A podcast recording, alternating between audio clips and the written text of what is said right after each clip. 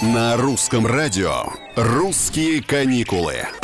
Привет, с вами Петр Кузнецов, а со мной очередной интересный рейтинг. Рейтинг самых привлекательных для путешествий регионов. Составили его travel-эксперты. Это блогеры, журналисты и фотографы, которые за два года объехали почти всю нашу страну. И по итогам каждой поездки составили подробнейший отчет.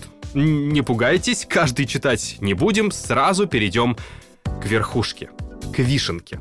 А там Приморский край, Югра и Мурманская область. Неожиданно, правда? Через пару секунд поймем, что на самом деле все очень даже логично и даже захотим там побывать.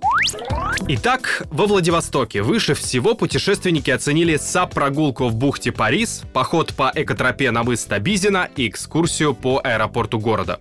В Югре экспертам особо запомнились этнографическое стойбище Хантыйский дворик, аэродром, опять же, Боровая, с полетами на малой авиации и гостеприимный Хаски-центр Югра. Мурманская область тоже в последнее время стала одним из самых часто посещаемых туристами регионов.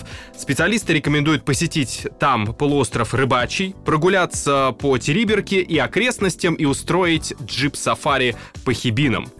Эх, звучит, звучит-то как, правда?